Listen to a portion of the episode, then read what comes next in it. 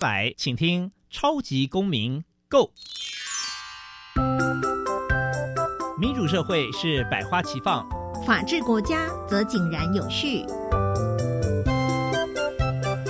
用心沟通，相互理解，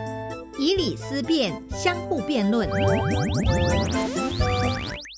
欢迎收听《超级公民 Go》。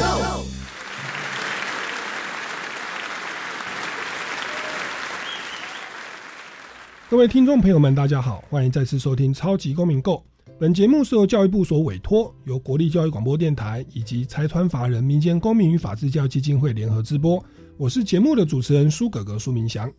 民间公民与法治教育基金会是以推广民主基础公民行动方案为中心，希望培育未来的公民具备法律价值以及思辨的能力。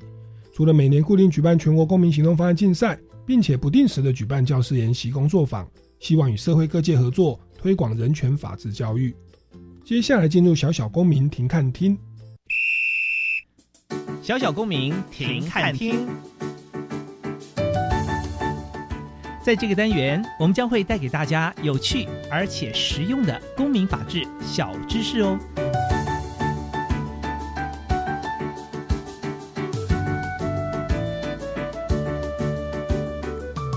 释字第五百零九号解释文。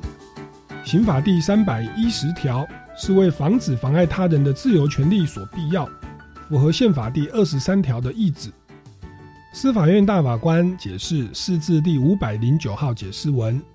行为人虽不能证明言论内容为真实，但依其所提证据资料，认为行为人有相当理由确信其所述为真实者，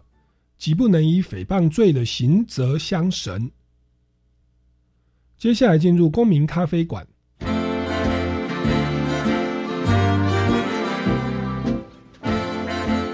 民咖啡馆，倒杯咖啡，跟我们一起在公民咖啡馆分享近期最具代表性的公民时事。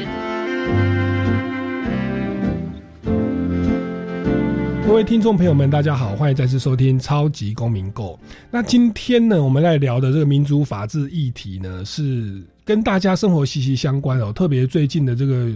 政治选举的新闻蛮多的，哎，所以我们来聊一聊这个所谓的言论自由，以及这一个呃与民众相关的车祸的案例的这个，就是怎么样来处理交通事故跟法律的权益哦。那今天邀请到两位大来宾哦，首先第一位呢是非常专业的苏璇律师。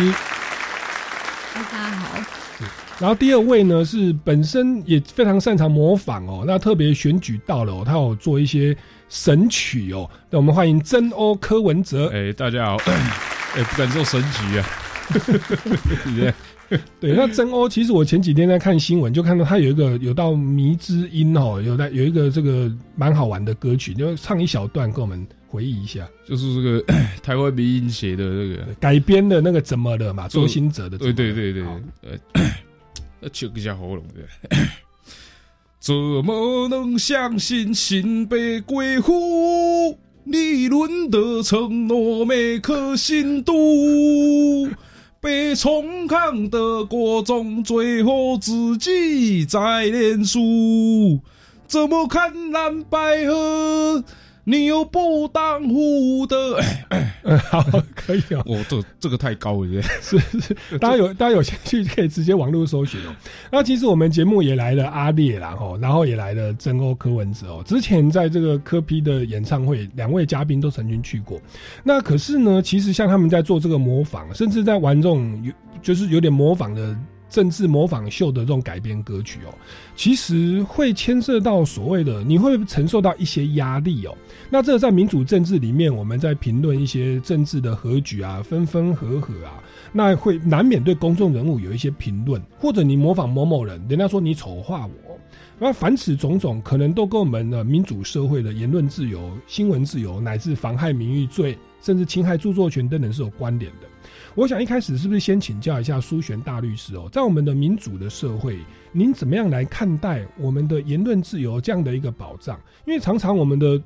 这个观众朋友在看新闻的时候，同一个案件哦，他真的是转到不同的电视台会有完全不同的解读、不同的看法，甚至连民调哦，不同政治被立场的。这个做出来民调完全不一样哦。来，奇怪苏璇大我我在那边第二名，哎，在这边又第三名，到底是 对，到底要跟谁合哦？来，我们请教一下苏璇大律师哦。是，就是其实言论自由啊，它其实应该算是民主社会保障的一个最基本的一个就是权利，就是说大家可以有自由的思想，然后也可以表达自己的想法。那尤其是像我们的宪法第十一条，就是说哦，人民有言论、讲学、著作及出版的自由。嗯哼，那这些其实都是非常基本的一个。那刚刚提到就是说，大家可能会在就是会谈论一些公众的事物啊。是那其实像这些有一些就是可能会有那种刑法的规定对规定。那但是在诽谤的过程，就是诽谤它其实，在那个刑法，它其实也有说，哎、如果用善意去表达这个言论的话，是不法的。那像是就是自卫自辩或保护合法权益者，或者是像公务员因为职务的报告者，或者是可受公平之事而为适当的评论者，是，那或者是说，像是对于中央或地方会议，或者是法院或公众集会的记事而为适当的记载，这些其实都是有点像是刑法，它把这些言论自由，把它把它明文明文化下来的一个。规定。所以，对于可受公平的事项，譬如说政治的选举，或者是某些公众人物、演艺人员哦，有没有性骚扰、性侵害，有没有婚外情等等，那其实这东西算是可受公平的事项。那而以善意来发表言论，善意就是不知情啦。哦，法律上的善意不是说他吃素啊，哦，而是说他他很有爱心，是说他不知道哦，所以他是客观的有一些事实，然后基于非真正的故意而去评论哦。那这边是不是有一个大法官的解释？四至五百零九号，我们常说所谓的真实恶意原则哦，就是大法官针对于刑法诽谤罪的成立，是不是有更严格的要件？所以好像很多案件最后诽谤都是很难成立的。呃，因为这算是两个平衡嘛，就是要么就是保障我们自己的言论自由，要么就是对方的就是名誉权。大法官他是这边是讲说，就是原则上你必须要去，就是就是证明程度没有那么高，但是你要必须要证明你自己的言论可能经过了一番的搜寻之后，它确实是达到一个让我觉得，哎、这应该是真的。嗯那我讲出来，呃，因为我讲出来真，我已经有查证过了，然后所以你也不能用诽谤罪，就是来就是说我违反刑法。嗯哼，那但是相对来说，就是刑事它证明程度可能比较高一点。那但是我们还有民事嘛？那，也许他不到犯罪的程度，但是他会有民民事上面的问题，那可能对方就会提出就是哦，你要就是赔偿我，比如说那些妨碍名誉的精神赔偿。我们在那个实物上，其实像那个小 S 啊，她就曾经被被那个数字周刊诽谤说她被她老公家暴，然后后来他们有提起，以以前是说她开毒趴啦，跟黑人陈建州开毒趴，然后告刑事诉讼拖了半天。后来法院就是用大法官解释嘛，说哦，依照真实恶意原则哦，那个那个差日报哦、水果日报或者数字周刊，他们有访问过证人哦，然后爆料的人这样讲嘛，所以他们就相信了，就就刑事采无罪推定就不成立。所以后来那个小 S 他说被被先生家暴这个案例，他们就直接请那个李永兰律师就告妨害名誉民事诉讼，他们就放弃民刑事诉讼了，直接告民事诉讼。哦，后来判赔还蛮高的、哦，好像一百万还是两百万哦。对，那就是两个夫妻两个人就拿到四百万精神赔偿。啊，这个好像是参考连战先生哦，以前也是被这种日日报去去评论，好好像也是判赔两百万，所以就变成我我国妨害名誉的最高行情是以 两百万。那你如果比较低，就看你的知名度哦，跟他的这个状况。那那所以其实，在我们目前就是尽量不用形式的去残害或限制言论自由。好，那其实像真欧，它本身也是在模仿这个很多政治，像你写刚刚写的这个蓝白河的歌、柯哦，文哲哦，柯文哦啊，对对，柯批哦，这个 柯市长其实也写的这个蓝白河的歌，里面其实有包含对政治人物的一些评论。您自己在模仿的过程，有没有产生过这种法律的纠纷或外在的压力，或者有没有一些疑问？我我我我要用科比的时候给大家，不用不用，你用自己的声音就可以。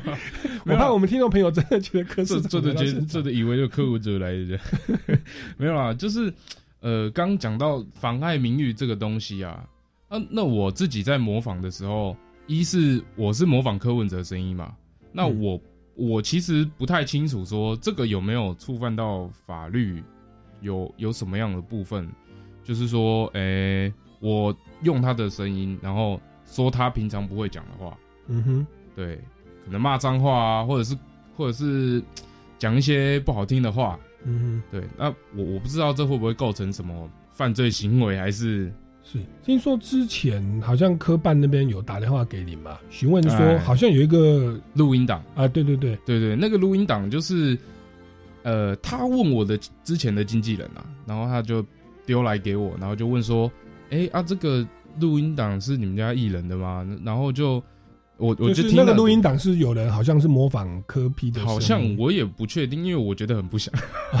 我觉得很不像，比你模仿的还不像。因 为那个台中腔很重啊，就听起来就是完全不是我。嗯对，啊，他可能他们那边民众党那边跟我比较不熟的，可能就会怀疑说，哎、是不是真欧这样子？，OK，对啊，就是会有这样子的麻烦啊。是，对对对对，啊啊，这种东西也没办法证明说啊，那个就不是我。是是，对，因为那个听说是他们收到 email，嗯然后是匿名，是所以就不知道。OK，所以这边可能牵涉到两个层次啦。第一个是说，像真欧他如果去模仿公众人物或政治人物，要不要经过人家的授权啊？像刚刚他一开始是唱周兴哲的《怎么了》嘛，嗯那改编你可能要注明说你是改编或 cover 谁的歌嘛哦，然后你把他歌词改了一下，那要尊重一下著作权。那他是不是我们这个模仿的人物在在模仿别人的的声音哦或角色，要付肖像权或著作权哦？因为我知道，像我们做模仿卡通人物啊，其实是需要授权的，因为人家是是什么动漫的那个那个著作权。哦，对，还有我们，我像我们的商品，你如果要弄什么复仇者联盟的什么什么，嗯我是钢铁人，那一定要经过人家迪士尼的一个授权嘛。是好，那我们在模仿公众人物的时候需要吗？这个会有著作权的问题吗？那第二个就是，哎、我们如果用他的声音，这个如假似真的包的的这种让人家误以为真哦，然后呢来去做讲一些言论哦，那那那现在更严重有所谓的声伪技术啦，哦，嗯就是有人 AI 嘛，对对，用 AI，或者说把那个柯市长的就戴个口罩哦的画面，然后他就旁边开始，小阿力嘛，小阿力，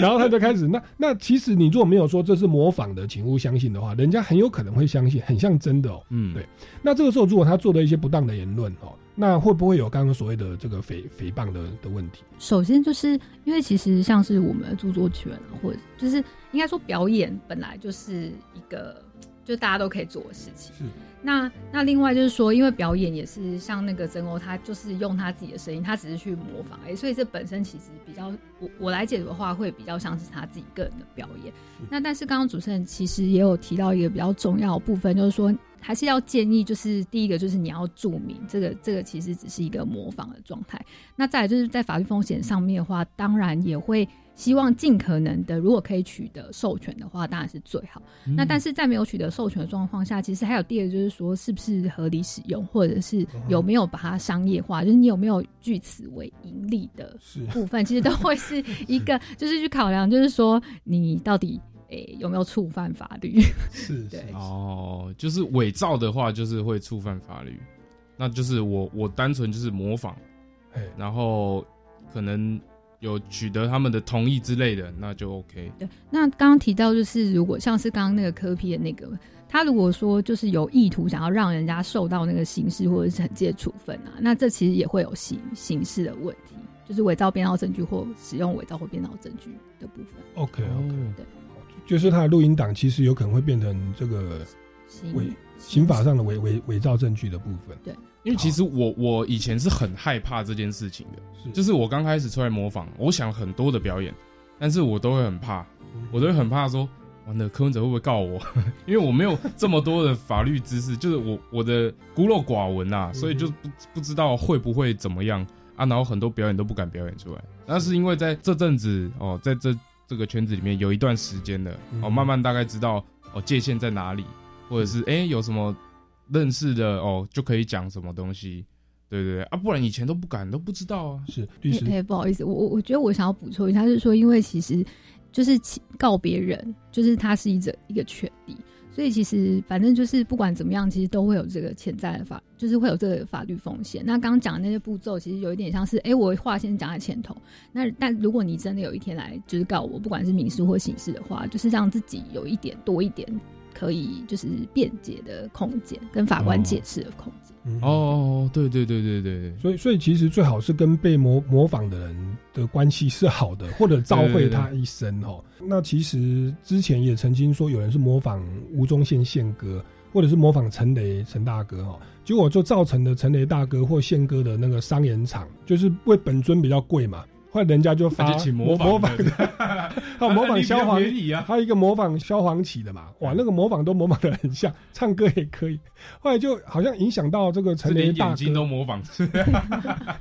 那个陈雷大哥真的有去要求那个模仿他的那个人说，你以后不能再模仿。哦，不能再模仿我了哦，否则你要要付费，因为你都唱我的歌嘛。哦、那那所以其实你要跟那个就是刚刚律律师所说的有没有盈利哦？那你如果靠这个已经赚到很大一笔钱，那你可能要跟这个原本的那个人要要协协调好分润的机制，或者说你模仿的内容或你们的关系是好的，他也非常乐意你这样做。是是是啊，，那比比比较没有问题。那当然说你在模仿过程不可以是让人家信以为真，然后去让听众观众觉得，哎、这个是他当然当然真的讲的，否则就会变成有诽谤罪或者是伪伪造证据等等问题哦。对啊，好，那这个是是您遇到的这个争议哦。那当然，这个有的时候也牵涉到所谓的言论自由哦、那我们这个真欧也常在关注一些这个社会的时事哦，像好像也有这个你有观察，有的网红还是什么有在讨论这个什么大麻的合法化的问题啊、这个在你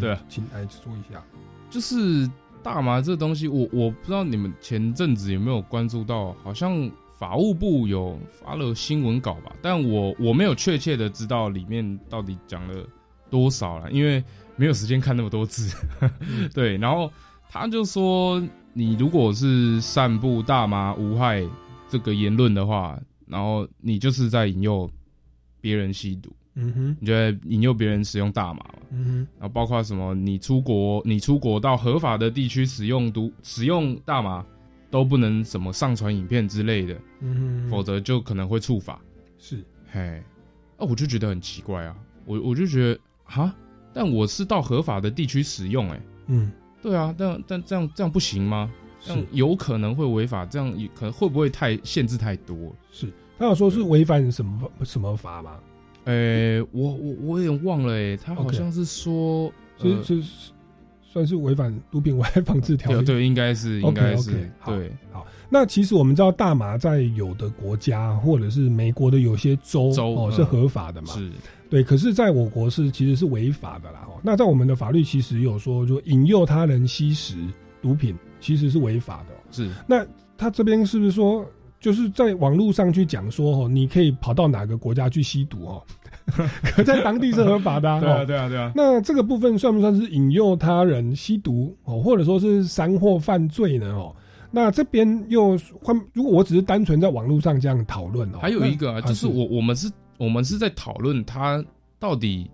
是有害还是无害，对。我我们只是讨论而已。是。那为什么讨论就变成犯罪？因为讨论一定会有正方反方嘛。是。对啊，那如果我站在正方，我我会我会有法法律上的问题，是谁敢站在正方，对不对？是是，是那这件事情就没有没有一个讨论的结果。是这很很典型的，就是说我们的那个引诱他人吸毒，引诱一定会讲话嘛。嗯那这个是不是言论自由？对，我们在讨论的时候，那警方可能觉得说，哎、你这个就是在叫大家哈去去吸毒啦。嗯来这边请教一下苏璇律师的看法。我我我个人会觉得这是一个比较，因为国外其实已经刚刚有提到，就是已经有吸食大麻，就是是可以合法吸食大麻的部分，所以我会觉得这比较倾向是一个政策的讨论，就是说，嗯哎、大麻的部分到底在我国境内要不要开放？那就会变成说，哎、大麻那吸它有什么好处或坏处？我觉得这是可以和，就是大家是可以有一个理性的讨论的。嗯那或许说不定以后讨论讨论之后，说不定哎、可能以后真的就是合法化了。是那另外就是也要提到，刚刚因为有讨论说，就是在境外的部分，这边可能也要跟大家提到，就是说，不是每个犯罪在境外，就是应该说在境外做这件事情，台湾也是要罚。不过因为我看毒品罪好像就是呃，就是在第五条刑法第五条部分，在境外犯罪，就是其中第八款毒品罪是适用的，所以可能还是会落入在就是台湾刑法要罚的哦，就是说主要主要是我国国籍的啦，就算你跑到国外对去，我们一样按照你的国籍哦还是把你来抓回来。来来来追踪。对，但是整体而言，就是我个人是认为这是一个政政策上的讨论。是单纯的讨论其实是 OK 的。对啊，你看当当初莱猪这个东西，莱克多巴胺，我们也是先讨论嘛，嗯，对啊。但如果你都一直没有讨论的话，这事情都不会有进展。是，我记得以前那个刑法一百条内乱外患罪哦，你在政治上一些主张哦，如果让国家的领土变成是就是不见的话，好，那那以前光这样讲，其实就被定罪了啊哦。那只是后来就认为说你要变成要着手以强暴胁迫去着手，嗯，那其实就是说对言论自由的的的一个主张哦，包含政治上的一些相关主张。那当然说在政治上的的言论自由，又有也有些名嘴啊讲说这个言论自由哦跟抹黑啊怎么区分，几乎没办法区分，因为我们本来就不可能掌握所有的事实嘛，每个人都是有角度的，然后因为资源有限，我们只能挑几个重点来讲。那就变成哎，公说公有理，婆说婆有理哦。那这个有时候也造成所谓的这个，好像大家都各讲各的，变没有一个真正的一个正确的标准，对影响到整个国家的行政或政策的推动，变得很没有效率哦。是啊，那这个其实有一个蛮蛮大的一个问题哦。那关于这个部分，其实苏大律师有一个特别的看法哦。那不过在请教苏大律师之前，我们先进一段音乐。这段音乐呢是由歌手邰正宵所写的歌曲，叫做《仰望》哦，鼓励大家在生活的逆境当中哦，这个抱着希望，定睛在永恒，坚定的走下去。那他也邀请了九位歌手一起来演唱这首歌曲哦，不像是张芸京哦、艾辰、何方哦哦，以及主持人苏格格哦。我们来欣赏一下这首歌曲《仰望》，马上回来节目的现场。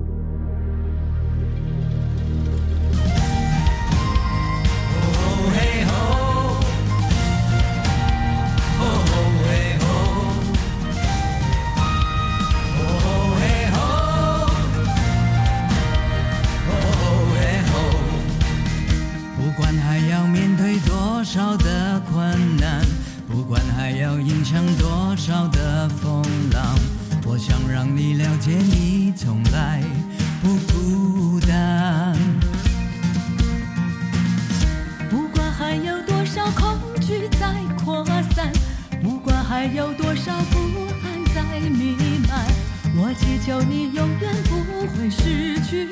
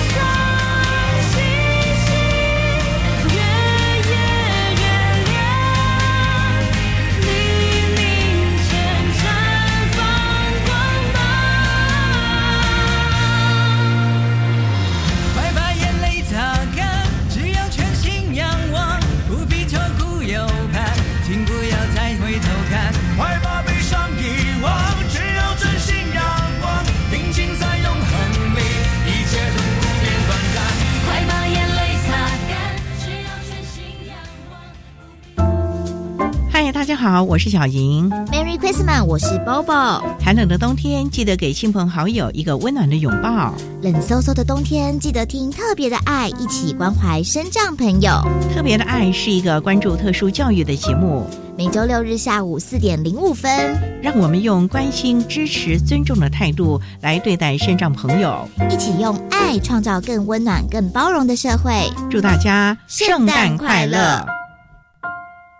我们假日要去哪里玩啊？参观职业试探体验常设展，VR 和 AR 游戏互动，让小朋友了解以后上高中、大学可以学什么，还可以认识不同的职业哦。听起来好棒哦！这在哪里呢？在台北台湾科学教育馆、台中公共资讯图书馆、高雄科学工艺博物馆都有。在哪里可以查相关资讯呢？请上“记直动起来”脸书专业查询。以上广告是由教育部提供。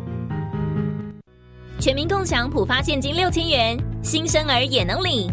一百一十二年十月一日至十二月三十一日，在国内出生的国民，只要领有出生证明，且生母或生父符合领取资格，就能领。仅于一百一十三年一月三十一日前至邮局临柜领取哦。同时，请提高警觉，小心诈骗。详细资讯请搜寻六千官网或洽客服专线一九八八。全民共享普发现金，财政部关心您。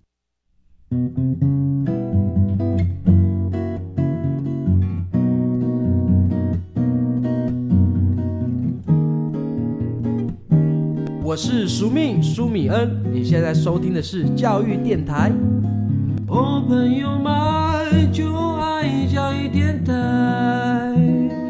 耶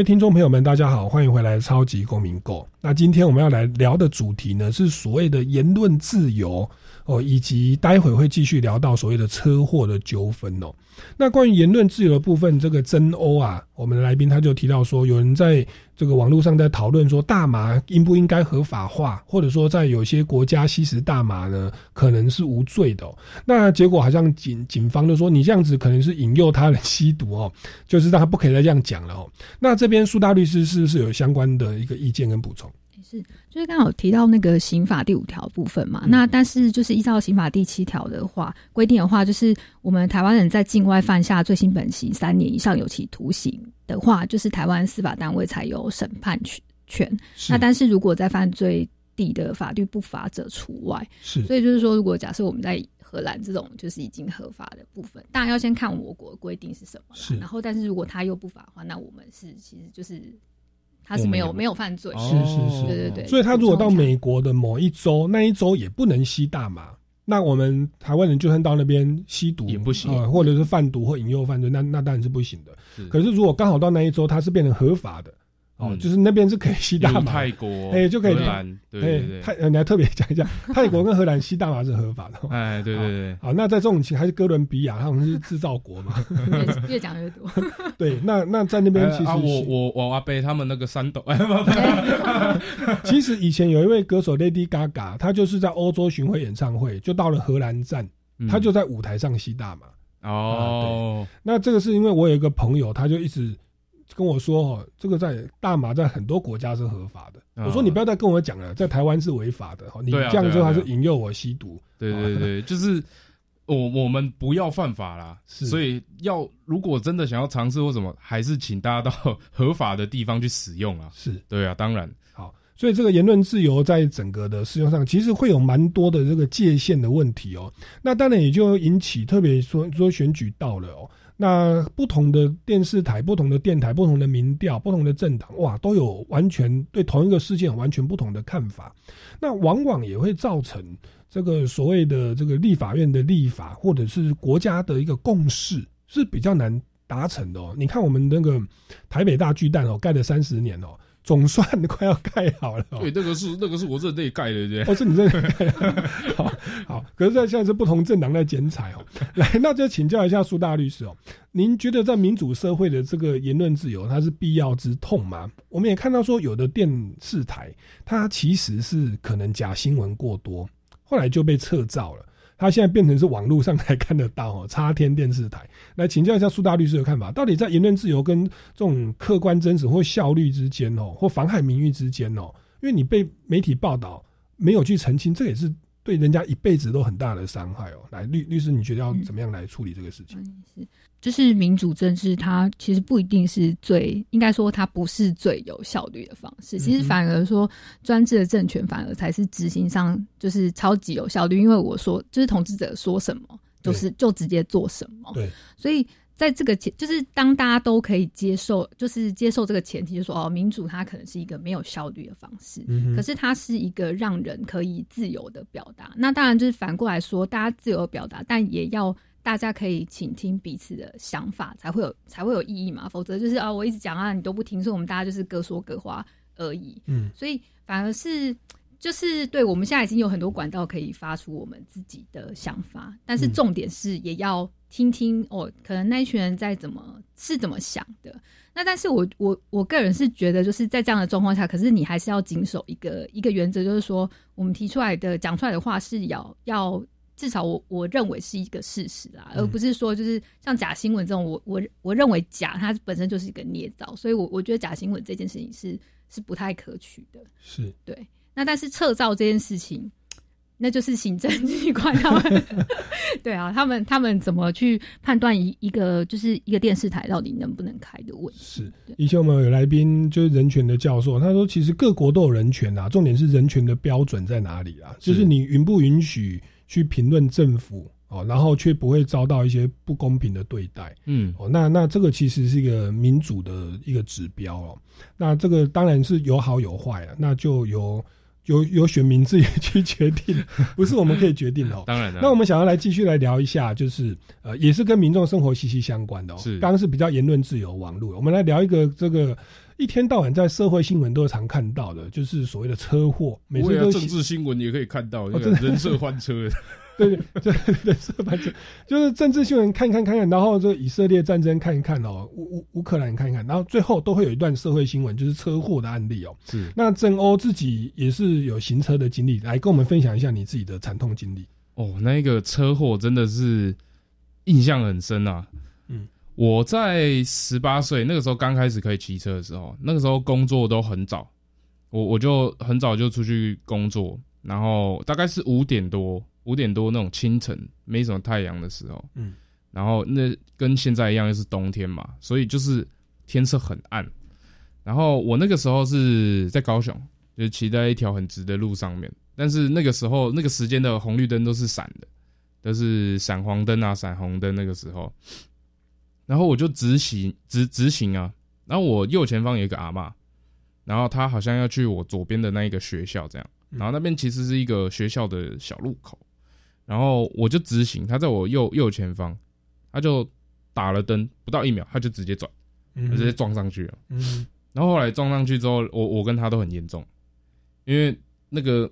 力道很强啊，我我我人就飞出去了。我其实也没有骑很快啊。那后来是都叫了救护车嘛，然后就我们就一起上救护车，然后就送急诊。然后后来就是因因为我先报警啊，对对对。就是报警，警察来之后，然后救护车就上去。然后我所以所以呃，我我这边要说报警真的很重要，对对？而且大家不要移动现场啊。那个那个也不是我第一次车祸啊，对对？但是车祸大家要记得这件事。我以前真的没有经验的时候，就是车祸，然后没有报没有报警，嗯哼，或者是移车了，然后警察就会啊，你移车了，哦啊，这样我要怎么处理？对对对对对，所以。啊，我我们拉回来讲事件，就是上了救护车，然后阿妈就啊，我叫舔啊，嘿呀舔啊，然后我就说啊，阿妈小心啊，小心啊，有没有怎样啊？嘿呀嘿呀，啊，其实我自己也很痛，对对对，然后后来就是我们到急诊，然后我缝完针了，然后医生就说好，没事，你可以走了，然后就去看一下阿嬷嘛，然后我就看到他的医生也走出来，啊，没事，你也可以走了。然后阿妈就呃没事，我被多医啦，哎呦，这点啊开没开？对，然后我当下心里就在想说，他是不是在装啊？然后，然后，但我没有讲，因为我爸妈在旁边。然后我我又打消了这个念头，就说，哎，我怎么可以把人家想那么坏？哎呦，这这个是我这个不好的想法。然后后来呢，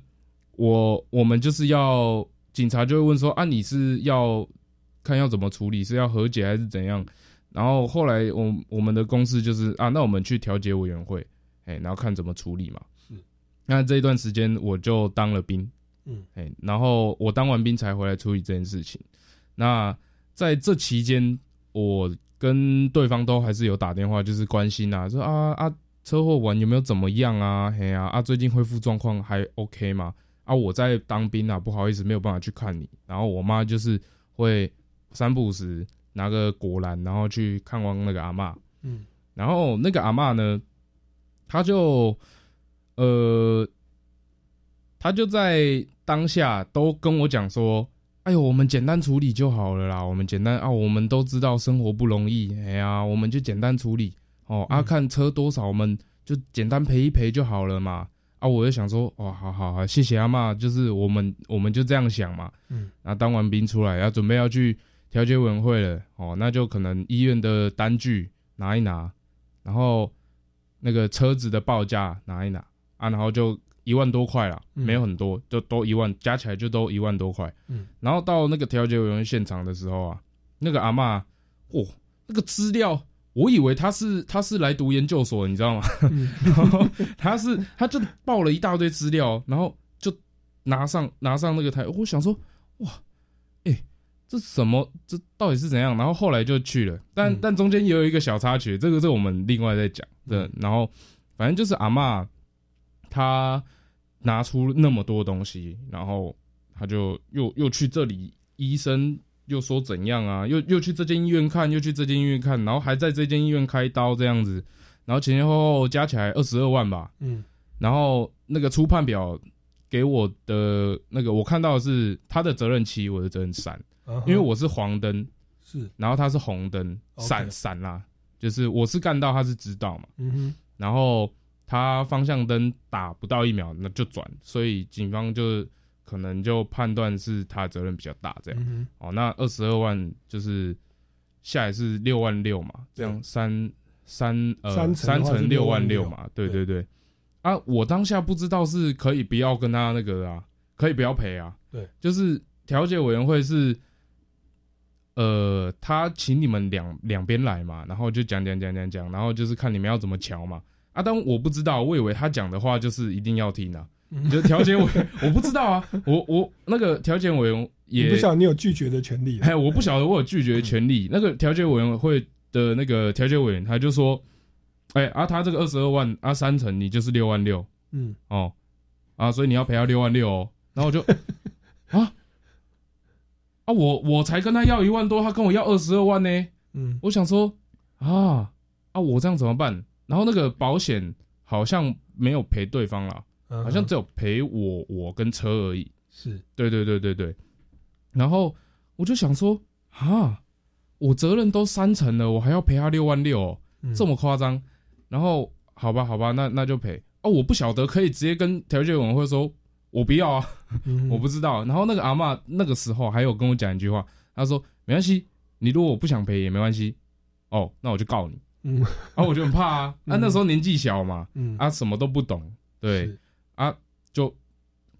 笨笨的也那个六万六就付出去，嗯，对啊，啊，后来才知人家才跟我讲说没有啦，你可以跟那个调解委员会说我不要啊，不然就走，这不然就走法院啊，我不知道，我以为那个。调解委员很大，你知道吗？其实我们苏璇律师他本身在做诉讼之外，他很大一个专业是做非讼事件哦。我们先进一段音乐哦，待会就来请教一下苏璇律师，就是说除了诉讼之外，像这种调解哦，或者有没有一些其他的方法是可以解决当事人的纷争哦？嗯，那也也以您的专业来回复一下，因为我相信这种车祸案件很多人都会遇到。那在调解的时候或在诉讼的时候，有哪些权利可以去主张？包含保险公司的理赔金额，可不可以抵一些赔偿费啊？等等哦。我们进一段音乐，马上回来节目的现场。那这段音乐呢，是由歌手这个宋妍珍哦，是超级偶像第六届的冠军哦带来的歌曲，叫做《不愿失去》。欣赏一下音乐，马上回来节目的现场。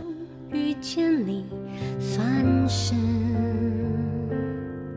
幸运，我就像漂流的物体，水面之下的倒影，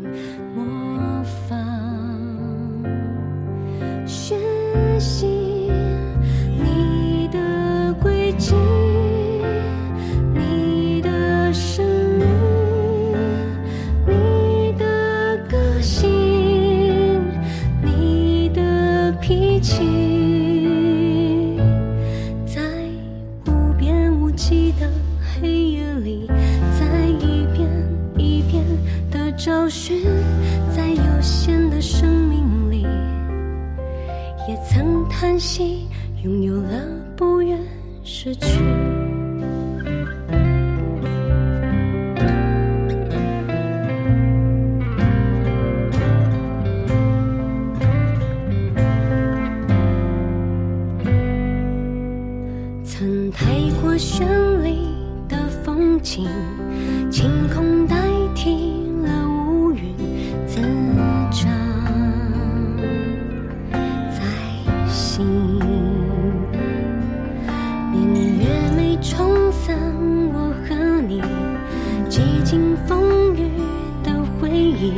一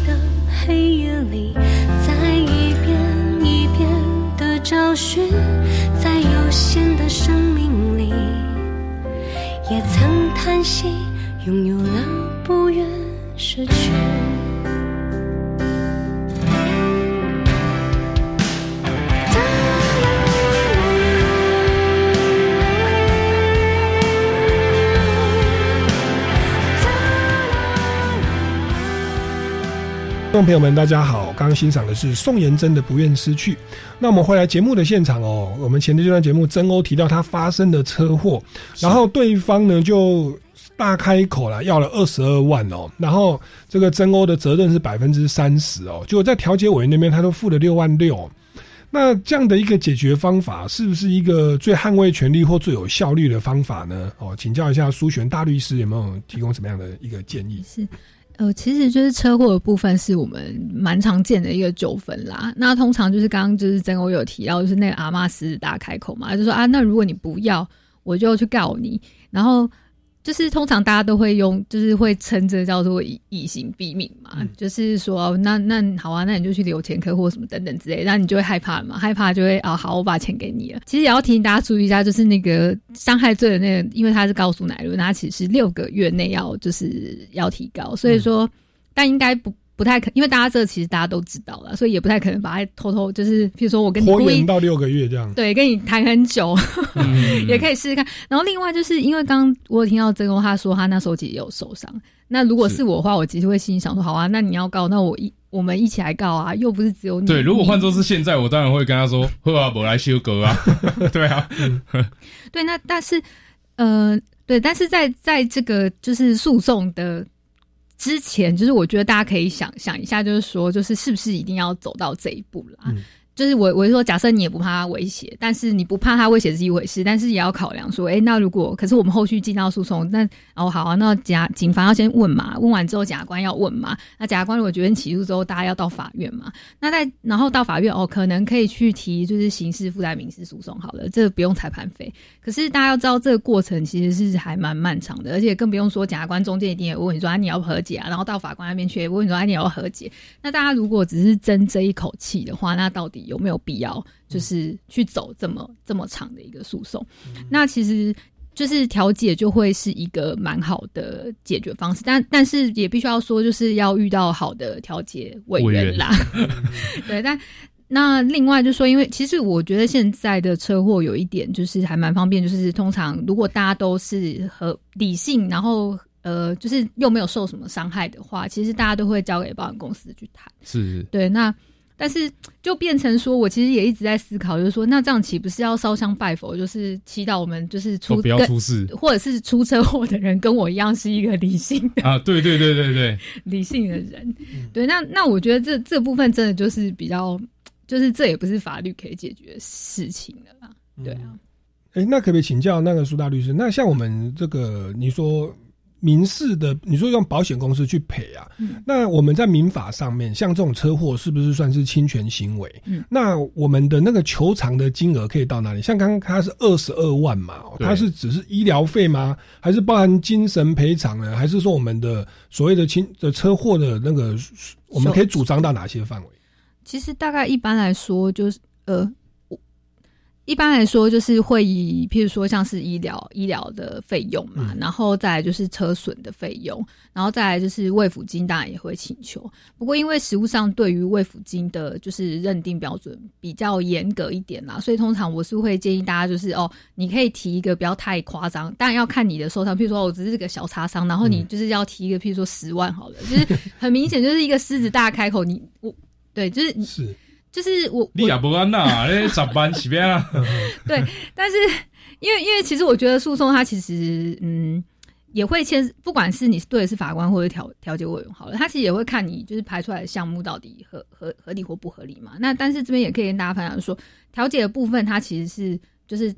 大家可以谈一个金额，就是我不不一定要严格的依照法律上面，譬如说像是我们一般，譬如说我去看那种那个呃滚涛腮胡吧，是那如果像这个部分，可能你在调调解的时候，或许可以把它提出来请求，但是在法院的话，一般来说，像这种的就是会被就是会被剔除的项目啦。所以，所以在法院里面可能就是医药费、精神赔偿。那我假假车损哦，对，车财产损害。那如果是我因为这样，我我要住院不能上班，我这样少领的薪水，假设有医医医院证明说我就是要住院三个月，这个部分可以求偿吗这部分也可以求偿啊。？OK，哦，有有有，我那个时候那那个阿妈有这样，所以他他二十二万其实把他的薪水放进去。对，那很好笑的是，嗯，当下我们从急诊，我们是一起出来，对，然后医生都说没有问题，是，但他又自己跑去别的医院住院，哦，对，然后又在那间医院开刀，是，他就是又去开骨头这样的，嗯哼，对，啊，我那时候就不知道啊，对，那那可能就是他在这继续做断层扫描，或者说那间医院就真的愿意帮他开证明。没没有没有没有没有，那那个的情况是调解委员，我我就跟调解委员说啊，那这样能证明说这个刀是因为这个车祸开的吗？是，然后他他就我不是说他报了一大堆资料嘛，对，他说啊，我刚好没带这个，然后我就说啊，您这样我不能相信说这个十几万我要付啊，是，然后调解委员就说。啊，我相信他这个是啦，是啦，是啦，那你就赔他啦。哎、我我那个时候不知道他的话是不用听的，所以我就真的赔了。对，其实那个调解是没有强没有没有强制你一定要同意嗯啦哦。那所以如果你觉得有疑惑，对方证据不足，其实就是你去评估啊，为六万六可能我们要赚很久，对啊可以去诉讼来跑一下，也增加一些公民法律你要知道选举一年才呃选举两年才一次，好，那这个是车祸造成受伤，其实有的车祸是会到死亡的那在死亡的部分，我们的民法哦，或者在刑事责任上，它的规定又是怎么样？包含说精神赔偿或者是丧葬费啦、抚养费啊等等，我们法律有规定吗？哦，对对，就是这部分，就是如果是死亡的话，就是就如同刚刚那个主持人提到，就是丧葬费。那另外就是他的配偶、子女的部分也可以请求，就是精神慰抚金。是然后还有就是，譬如说，哎，他如果有，譬如说有父母要养，或者是有小孩子要养的话，这部分的赔偿费也也可以一并请求啦。只是说，就是法院他在这边，他当然也是会有，就是一些争，就是也不是说我们提多少就是就可以多少，但是站在被害人的立场的话，就是哎、我还是尽量先能能够请求，先把它提出来。是我我我曾经听听过一个案例，然后请律师可能纠正一下，就是有个卡车司机撞到一个大学生骑机车，嗯后来发现说他好像手断掉了。哦，他想说哇，那他以后就不能工作了，对啊不能工作，我就变成要给他薪水嘛，就要从他十八岁哦，或者二十二岁大学毕业哦，养到就是到六十五岁，他算算要两要两千万哦。因为用平用基本工资，就是他因为残废而减少了工作损失两千万，然后他灵机一动啊，他说我如果这个时候倒车回去把他头碾 碾断的话，他就死亡了。我就死亡的精神赔偿好像三三百万上下哦。结果呢，这个我那个时候的新闻好像这样写，他那个卡勒斯就说我要回去检查，然后就倒车过去把他头碾断，就死了。嗯，那请问这个这种新闻是真的假的吗？在诉讼的经济上，呃，我们的死亡的精神赔偿跟这个残废的这个精神赔偿，呃，它它的这个金额又大概是怎么样？有没有有没有什么一些建议可以给我们呃车祸双方当事人？但是我觉得这个蛮荒谬的。对，有点荒谬。但是我只能说，就是法院他在判，就是判赔，不管精神慰抚金或者是访费这一部分，他其实也会去斟酌对，就是那个被告那边的，是。就是犯罪行为人他的一个资历啦，应该也不至于到会说就是把把人给完全就是怎么讲，就是因为金额如果高到离谱到一个就是不行的程度的话，那其实相对来说道德风险的。对，就是相对来说，他也就是说那个被告也会，啊天哪，那干脆那好啊，那我就摆烂啊，我就不做、啊，反正就是一匹天下无难事。嗯哼，对因为反正强 强制执行也也不能执行你全部的薪水。对啊，我我我前阵子强制执行别人哦，然后那个就是法院的标准说两万三以下不能执行，就是他最低的生活的水准，所以他他就就故意就每个月都赚两万三的话，呃当然说最低工资是两万七啦，两万嗯八，他就每个月还我三千块五千块。大概哦大概这个样子，嗯所以其实是没有要把人把人逼死的啊。那当然也是要呼吁一下，如果你你是那个卡车司机，你是抱着说，哎、他没死，我再回去把他弄死，那就其实变变故意杀人对那不是过失杀人哦、对那这个其实还会有另外更重的刑责哦、那、那这个其实，所以大家不要说，哎、我这样可能会赔的比较少。有啦，我有听过啦，我有听过有司机也是讲，但是他们他他那边是讲说，我印象中他是说，因为现在不太可不太可能会有这样的人做，好像以前真的有，是。那现在不太可能，因为有工会啊，所以你不用太担心太多。是，对你都有工会是说会帮你赔偿嘛？哎，就是可能帮你帮你赔偿啊，或者是分担一部分对对对对对对对，但但是他如果没有保工会的话，那那可能就会有那得这种问题衰小啊。那那其实，在立法例上也有人说，就是死亡的精神赔偿不能够低于嗯那个重大残废的那个，因为有一个说不能工作的损失嘛，那你每个月薪水五万块，这样算一辈子，那个可以到两到两欸千万嘛。那所以死亡的精神赔偿应该不能够低于那个太多。你说如果就有三百万哦，那那其实大家会反而会增加这个肇事者的道德风险。对啊，对啊，这也可以值得我们来来思考。那节目也慢慢到了尾声哦，两位来宾有没有要为今天的内容做一个补充或总结的？我刚刚应该有提到说，就是法律其实没办法达成所有事情。就是我刚刚有提到，就是说，譬如说，哦，我我要耗时间跟你在就是这些诉讼的程序当中，但是其实相对应也是。呃，我们也要花时间去应付他，或者是说，哦，譬如说，我都已经很讨厌这个人了，我还要一直看到他，哦一直面对他，这种无形的精神压力哦，其实都是你嗯很难去。譬如说，好，就算我可以去请求精神就是慰抚金好了，可是重点是这个法院要怎么判？那你要怎么样去衡量这个金额？那